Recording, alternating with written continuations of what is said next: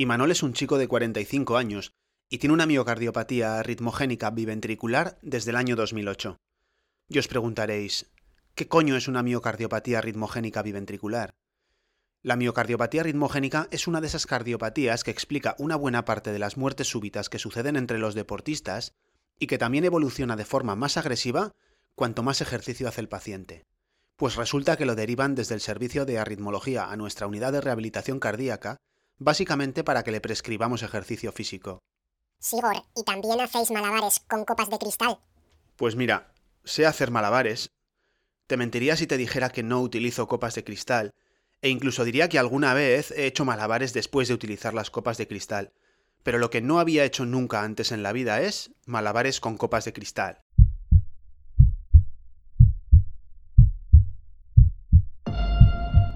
Soy Sigor Madaria y esto es La Atiendo.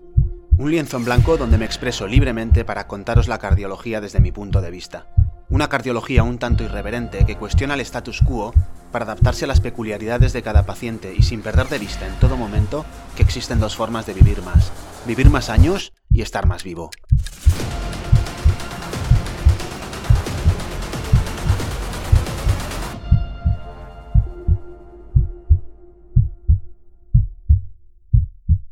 A pesar del reto, el caso de Imanol me ha parecido interesantísimo desde el punto de vista de la gestión del riesgo, y un muy buen ejemplo para explicar el lenguaje y la forma en la que nos comunicamos, el entrenador, la enfermería y yo, cuando prescribimos y supervisamos el ejercicio en los pacientes en la rehabilitación cardíaca. Y no solo eso, también es un tío majísimo que hace la tarde de trabajo un poco más amena si cabe. Así que, al lío, pero antes de pasar a la parte de prescripción de ejercicio, algunos detalles del caso para entender bien los riesgos y la estrategia de gestión del riesgo que nos hemos planteado. Los ecocardiogramas y resonancias magnéticas de los últimos 14 años muestran un daño progresivo del corazón de Imanol en forma de infiltración grasa y cicatrices que afectan a ambos ventrículos. Estos se distorsionan y se dilatan progresivamente, pierden fuerza mecánica y se convierten en un tejido caótico y un lugar idílico para las arritmias malignas. Eso es la miocardiopatía ritmogénica. Por un antecedente familiar de muerte súbita, pero sobre todo por el daño y la disfunción ventricular, en el año 2008 le implantaron un DAI, un desfibrilador automático implantable.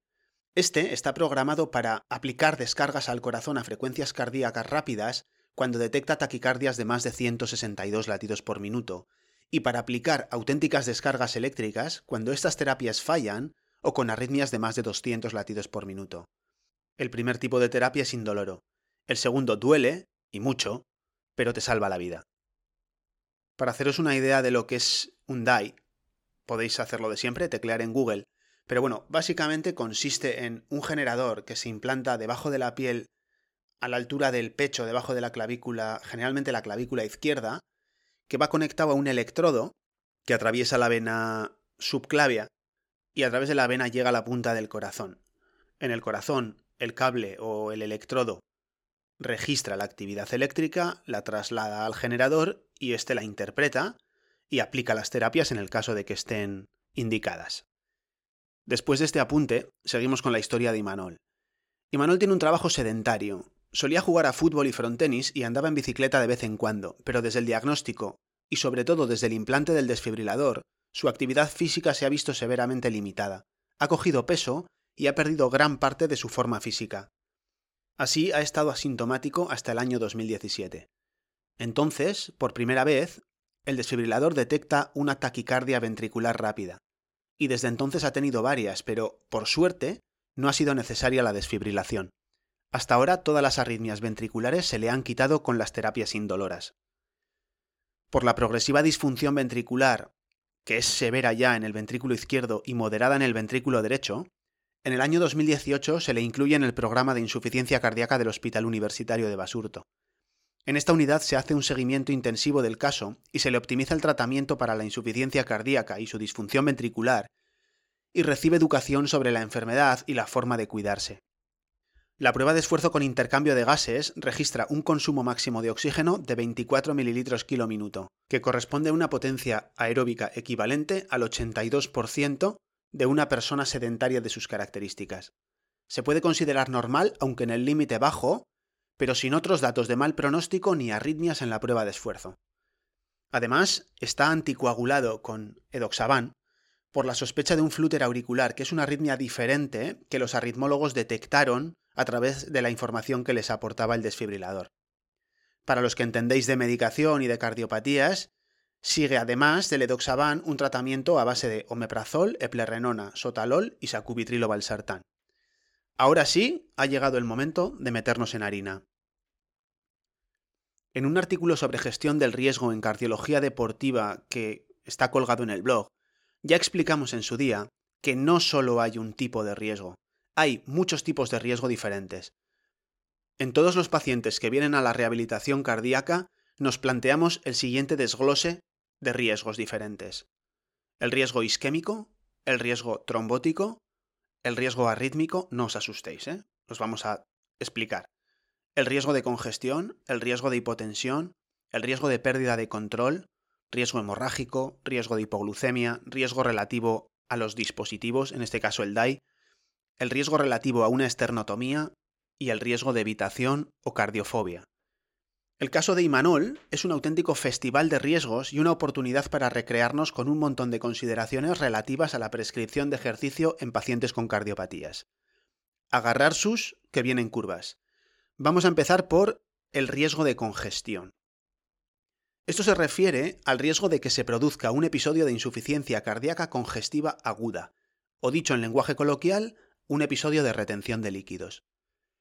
Imanol nunca ha tenido datos clínicos, ni ecocardiográficos, ni en la analítica, ni en la prueba de esfuerzo de congestión. No obstante, la disfunción ventricular que sí sabemos que tiene, el reciente aumento de la medicación beta bloqueante y el estrés hemodinámico que impone un régimen de ejercicio físico que no solía hacer hasta ahora, sí podrían poner en marcha una descompensación de este tipo. Establecemos, por lo tanto, un nivel de alarma intermedio, 3 sobre 5 aproximadamente, para el riesgo de congestión. Bien, ¿cómo minimizamos el riesgo de congestión? Primero, con un buen tratamiento farmacológico de su insuficiencia cardíaca. Y Manuel viene de una unidad de insuficiencia cardíaca y este punto lo tenemos muy bien atado. Segundo, evitando estímulos adicionales innecesarios que puedan favorecer la descompensación. Por ejemplo, ingestas puntuales muy elevadas de sodio, uso de antiinflamatorios o regímenes de ejercicio muy violentos, por ejemplo. Y tercero, detectando tempranamente cualquier signo de descompensación. Por un lado, Imanol ya ha sido concienzudamente instruido sobre la forma de detectar los signos de descompensación, que son aumento de peso, fatiga, que se le hinchen los tobillos, y de cómo manejar los diuréticos a demanda para abortar estos episodios a tiempo. Además, en el gimnasio vigilamos estos signos y síntomas en cada sesión de ejercicio.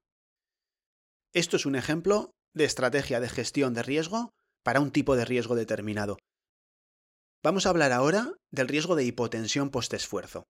Fijaos, Imanol nunca ha sido hipertenso y toma un montón de fármacos hipotensores, no para la tensión, sino para su insuficiencia cardíaca. Recientemente se ha aumentado la dosis de uno de estos medicamentos. Ha perdido 5 kilos y tiene intención de seguir perdiendo peso. Y lleva mucho tiempo sin hacer ejercicio y va a comenzar a ejercitarse.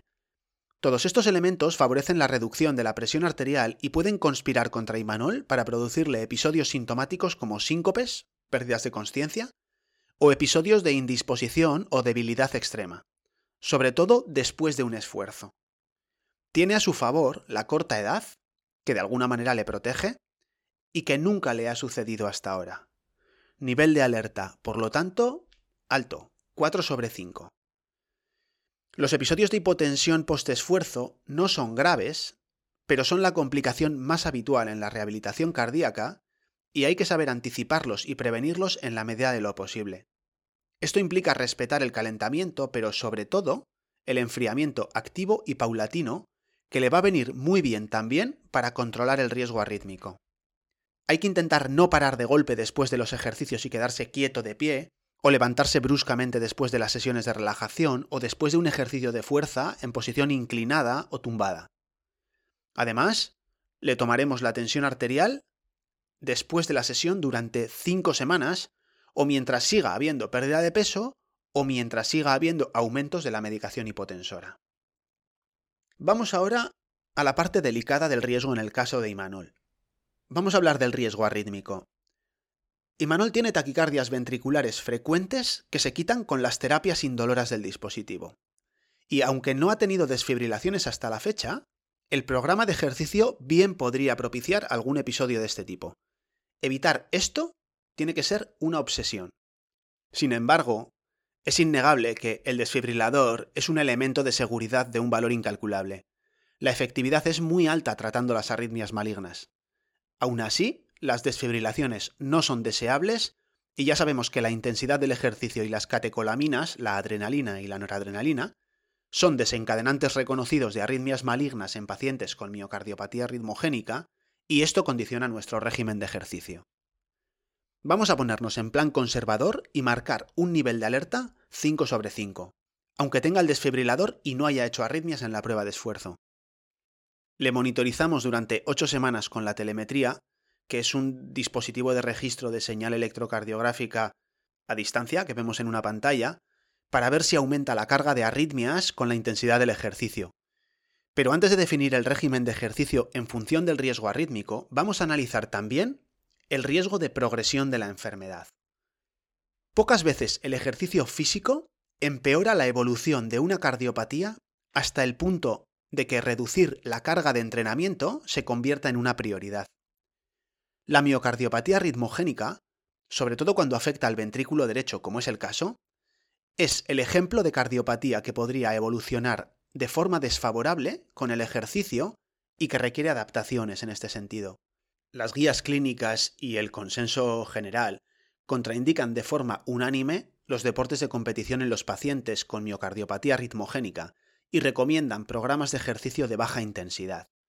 Por baja intensidad me refiero a intensidades para los ejercicios dinámicos en estado estable, pues como carrera, bicicleta, por debajo del primer umbral del lactato o umbral ventilatorio, por debajo de potencias aeróbicas de menos del 40% de la potencia aeróbica máxima, de menos del 40% de la reserva de la frecuencia cardíaca, o los equivalentes, ¿no? En sensación de esfuerzo subjetivo, en potencias de una prueba de esfuerzo máxima o en porcentajes de la frecuencia cardíaca máxima. En algunos casos, permiten aumentar ligeramente la intensidad a una intensidad ligera moderada cuando no hay disfunción ventricular, no hay arritmias significativas, no hay síntomas, pero sabemos que este no es el caso de Imanol. Estamos hablando de bastante menos de los 150 minutos de ejercicio dinámico de intensidad moderada, más los ejercicios de fuerza que recomienda la OMS como dosis mínima de ejercicio. Es decir, proponen renunciar a muchos de los beneficios que aporta el ejercicio físico, fundamentalmente por el riesgo arrítmico, y por el riesgo de progresión de la enfermedad. Y también, cómo no, por la fiebre ultraconservadora que aún arrastramos a la hora de hacer recomendaciones. En este caso, las arritmias no son deseables, incluso con un desfibrilador las descargas se asocian a un aumento del riesgo de determinadas complicaciones, pero el precio ya no es la muerte. Creo que en el caso de Imanol, en el que el ejercicio no parece aumentar de manera significativa las arritmias ventriculares, nos podríamos permitir prescribirle ejercicio de intensidad moderada y obtener más beneficios del ejercicio sin que el riesgo arrítmico sea tan determinante. Los deportes de rival o de equipo, como el frontenis o el fútbol en el caso de Imanol, además de no permitir regular la intensidad, son muy explosivos o interválicos y tienen un alto potencial para producir arritmias. Y como es lógico, están contraindicados en los pacientes con miocardiopatía ritmogénica. Pero queda por aclarar qué pasa con el riesgo de progresión de la enfermedad cuando aumentamos la intensidad del ejercicio dinámico de leve a moderada. Porque mi miedo fundamental es precisamente llevar a Imanol a un trasplante de corazón que podría evitar prescribiendo 150 minutos de ejercicio ligero en vez de moderado. Si nos vamos a la bibliografía en la que se apoyan las guías para demostrar el riesgo de progresión de la enfermedad y recomendar volúmenes de ejercicio bajos, vemos que se nutren de estudios 1. que comparan personas que entrenan más de 4 horas semanales con otros que hacen menos de 20 minutos semanales de ejercicio. 2. que evalúan ratones motivados con descargas eléctricas o con la amenaza de morir ahogados si no corren o nadan 60 o 90 minutos respectivamente prácticamente todos los días. 3. Que estudian a exdeportistas de alto volumen e intensidad. Y 4 que no encuentran realmente diferencias entre los deportistas recreativos y los no deportistas. Lo cierto es que, a partir de estos estudios, no hay manera de saber cuál es la dosis de ejercicio que puede implicar un riesgo significativo de progresión de la enfermedad en cada sujeto en particular. Pero en cualquier caso, parece que la medida no es la que corresponde a sustituir la intensidad leve por una moderada con volúmenes de ejercicio de 150 minutos semanales. Y teniendo en cuenta que su salud metabólica, osteomuscular, psicológica y un largo etcétera dependen de un estilo de vida que incluya actividades de intensidad moderada, tanto Imanol como yo estamos dispuestos a asumir el riesgo. Los deportes de baja intensidad en una persona joven son claramente insuficientes para un beneficio metabólico y funcional significativo, o incluso para ir fuerte a una eventual cirugía de trasplante cardíaco. Además, hay más condicionantes de la salud en el cuerpo que la miocardiopatía ritmogénica y muy poco conocimiento sobre la dosis de ejercicio con el mejor balance de riesgo-beneficio en cada paciente concreto. De hecho, las guías americanas de cardiología deportiva, casi siempre un poquito más echadas pa'lante que las europeas, aunque son específicas del deporte de competición y no tratan asuntos del deporte de recreo, sí se reservan un comentario para advertir del riesgo del deporte de recreo de moderada a alta intensidad, pero no para los ejercicios de intensidad moderada. En este punto, podríamos argumentar que los 75 minutos de ejercicio de alta intensidad permiten reducir el volumen para una efectividad equivalente en cuanto a beneficios. Pero la alta intensidad supone asumir un riesgo arrítmico bastante mayor. Entonces, por la necesidad de minimizar intensidad y tiempo, nos quedamos con los 150 minutos de intensidad moderada que dividirá en el número de sesiones semanales que le apetezca de al menos 20-30 minutos. Para los ejercicios dinámicos en estado estable, como subir cuestas, andar en bicicleta, caminar o correr, trabajará con intensidades por encima del primer umbral ventilatorio, que se establece en 90 latidos por minuto a partir de la prueba de esfuerzo con análisis del intercambio de gases, o niveles de lactato próximos a 2, o con sensaciones de esfuerzo de 12-13 en la escala de Borg. Como es un paciente beta bloqueado y su frecuencia cardíaca no se comporta con normalidad, parte de frecuencias cardíacas basales más bajitas y le cuesta taquicardizarse con el esfuerzo, evitaremos trabajar con porcentajes de la frecuencia cardíaca máxima y frecuencia cardíaca máxima teórica. Es mejor la referencia del 40 al 60% de la reserva de la frecuencia cardíaca o del 40 al 60% del consumo máximo de oxígeno. Desaconsejamos las sesiones de más de una hora para evitar una activación de estrés excesiva y para permitir distribuir el ejercicio de forma regular a lo largo de la semana. La medicación también nos va a ayudar con el riesgo arrítmico y el riesgo de progresión de la enfermedad porque reduce el efecto del estrés hormonal que impone la intensidad del ejercicio, es decir, los niveles de adrenalina y noradrenalina, y el estrés hemodinámico del volumen de ejercicio, es decir, la cantidad de sangre que tiene que bombear el corazón a una intensidad determinada durante una cantidad de tiempo X. Vale, ya hemos decidido a qué intensidad va a trabajar Imanol para los ejercicios dinámicos en estado estable. ¿Qué hacemos ahora con el entrenamiento de fuerza? El entrenamiento de fuerza impone un bajo volumen de ejercicio porque realmente hace falta muy poquito tiempo para obtener grandes beneficios y permite jugar con la forma de aplicar las cargas para minimizar la activación hormonal de estrés, adrenalina y noradrenalina, y esto nos permite trabajar incluso con altas cargas. De hecho, me atrevería a decir que son mejores las cargas altas que las cargas moderadas o bajas. Esto ya lo explicamos en detalle en un artículo en el blog específicamente dedicado al estrés hemodinámico con el entrenamiento de fuerza. Buscaremos ejercicios con cargas altas, próximas al 70-80% de una repetición máxima. Minimizaremos el número de repeticiones y la velocidad del gesto y evitaremos trabajar cerca del fallo, con una reserva de repeticiones en la recámara intermedia, pues dos o tres repeticiones reservadas, ¿no? Hasta el fallo. Por el contrario, se evitarán las fórmulas de ejercicio rápidas, las de alto volumen, las de fuerza-resistencia o resistencia muscular, y aquellos ejercicios que recluten respuestas ventilatorias o de frecuencia cardíaca que sugieran una activación importante de estrés. Imaginaos pues esas series de sentadillas en las que puede subir mucho la frecuencia cardíaca o la respuesta ventilatoria durante la serie o inmediatamente después de la serie. Seguimos con el riesgo de pérdida de control y ya nos falta poquito para ir acabando. El riesgo de pérdida de control se refiere al riesgo de tener un accidente por una eventual pérdida de conciencia. En este caso, la posibilidad de arritmias malignas y de síncopes por hipotensión nos ponen en un nivel de alerta elevado. Vamos a darle 4 sobre 5. Le salva del 5 sobre 5 no haber tenido hasta ahora ningún síncope. Se desaconsejan, por lo tanto, todas las actividades deportivas o ejercicios que impliquen velocidad, exposición a las alturas y las inmersiones, y para los ejercicios de fuerza con pesos por encima del cuerpo o la cabeza, hay que utilizar sí o sí los elementos de seguridad que garanticen evitar cualquier traumatismo con el peso o el equipamiento. La maniobra de Valsalva impone un riesgo de pérdida de conciencia adicional por la hipotensión que puede producir. Os remito, si queréis, al artículo específico sobre el estrés hemodinámico que impone la maniobra de Valsalva, pero lo trataremos también más adelante y os lo contaré en alguno de los capítulos del podcast. Sin embargo, la maniobra de Valsalva no va a ser un problema en el caso de Imanol, porque trabajar lejos del fallo va a evitar que tenga que reclutar maniobras de Valsalva en sus ejercicios. El umbral de seguridad. ¿Qué es el umbral de seguridad? El umbral de seguridad se establece en aquellos casos en los que existe una intensidad de ejercicio a partir de la cual los problemas son bastante predecibles. Generalmente esa intensidad la identificamos con un valor de frecuencia cardíaca porque la frecuencia cardíaca es el indicador externo más preciso y sencillo que tenemos para monitorizar la intensidad del ejercicio. En realidad, Pocas veces se establece un umbral de seguridad en la prescripción de ejercicio a los pacientes cardiópatas.